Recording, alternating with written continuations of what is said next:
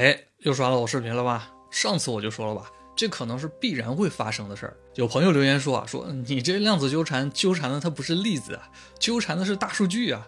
别说，你还真提醒我了，大数据也许也是量子纠缠的。你想啊，数据最终也都是电子啊，只要是微观的粒子呢，它就有可能是纠缠态的。我看到有很多朋友都在琢磨这件事儿啊，他们就问说，按量子纠缠的说法呢，万事万物它都有联系。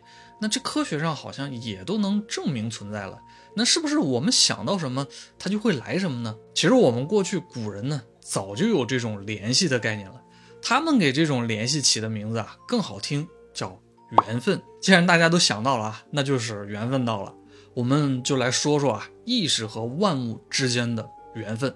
安排接下来所说的内容很可能会冲击你的三观，建议全当故事去听。你可能知道啊，我们人类对量子物理的探索啊，相对其他方面的探索其实是很初步的。但你可能不知道的是啊，人类对意识上的探索难度可能比探索量子物理的难度还要大。但是有人的脑洞呢，就是那么的清晰啊。比如获得了二零二零年诺贝尔物理学奖的啊，物理学家。罗杰·彭罗斯，他在一九八零年代自己写的书籍里啊，就提到过一种看法。他认为呢，已知物理定律不足以解释啊意识存在这个现象。他觉得宏观世界和微观世界啊，也就是经典力学和量子力学之间，应该是有某种联系的。这种联系呢，就是人类的意识。简单来说吧，罗杰·彭罗斯认为这个宏观世界和微观世界啊，不应该是割裂的啊。你想，宏观世界看起来一切都是可以确定的，大到星体的运行啊，小到生命的这个诞生，一切都是很完美的。但到了微观世界呢，好像就不是这么回事了。一切变得都是不确定的了，就是无数个现实的重叠啊，只在被观测到的那一刹那，波函数坍塌才形成了一个既定的事实。罗杰·彭罗斯就认为啊，这里呢，意识可能起到了一个至关重要的作用啊。我举一个简单但不一定准确的例子啊，仅供参考。这就是相当于啊，宏观世界是一套逻辑缜密的电脑程序。它的每个运行步骤呢都是设定好的，所以不论执行到哪一步，我们都可以根据上一步来预测它的下一步会执行什么。换句话说吧，一切都是写好的脚本或者说是剧本啊。从宇宙诞生的那一刹那，这部剧就已经开始开演了。但是呢，意识是个例外，它虽然也在这个宇宙的舞台上，但它不会完全按照台词去说，这就很有意思了。因为这很可能就是为什么。有意识的存在是有智慧的。罗杰·彭罗斯就说啊，人类制作的计算机之所以没法拥有智能，就是因为计算机所用的程序算法呢，都是确定性的系统。它只要是确定性的呢，就是可以预测和模拟的，也就是可以复制和相互替换的。说白了，我们现在所谓的人工智能呢，都是弱人工智能。是宇宙舞台上照着台词说话的 NPC 的角色，他们呢并没有摆脱剧本的束缚啊，也更没有这个临场发挥的能力，所以没有意识，也就是没有真正的智慧。但拥有智慧的人类就不一样了，每个意识都是不能被完全预测到的，是独一无二且无法复制的。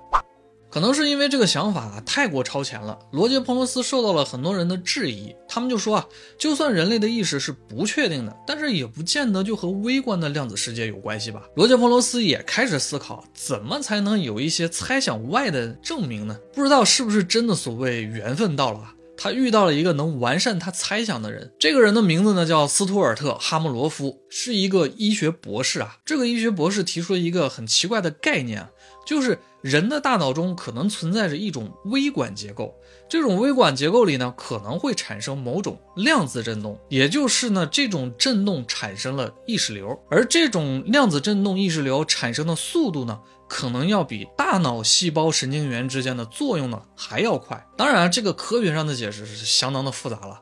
我只是个人理解啊，加简单的概述。也就是说啊，最初产生的意识流很可能是先于大脑化学反应，还有电信号传递啊等等这种宏观现象而存在的。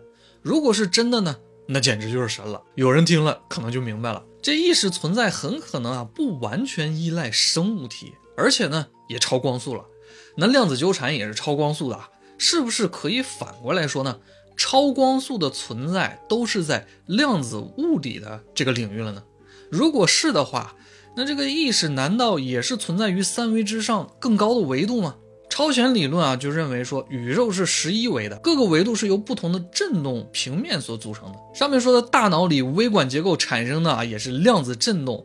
这么一说呢，意识和维度似乎就是有关联的了。也难怪啊，即便那么多人去质疑啊，罗杰·彭罗斯直到现在还是认定了这个意识和量子层面之间的联系。而且质疑归质疑啊，这也并没有影响他后来拿诺贝尔奖啊。这里我们开个脑洞啊，我们之前也说过一个脑洞，就是宇宙诞生之初，所有的物质可能都已经存在这个量子纠缠态了。如果是这样呢，也就是说啊，宇宙中一切都是有联系的。那么人和人，人和万物之间的纽带呢，也许真就是意识了。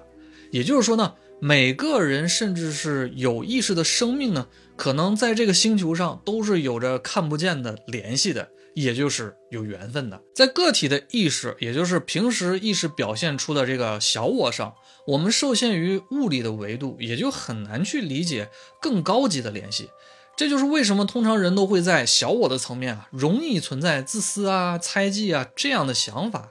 但是呢，越往高层次去思考，也就是越接近高我或者超我了，越是能够去理解和包容。你看那些超然外物的这些高人和圣贤们，他们大多都会有一种平和淡然的感觉。说的再简单点吧，他们其实都明白啊，帮助他人即是帮助自己。这就是老子在《道德经》里说的啊：“圣人不积。”既为人，己欲有；己与人，己欲多。天之道而不害，圣人之道为而不争。这就是在说啊，真正理解了万物规律、理解了道的人呢，他不自私藏存啊，他会用自己所领悟到的一切呢，尽量去帮助别人。这样做呢，也是在帮他自己变得更充足，尽力的去给予别人更多呢啊，自己反而就会越丰富。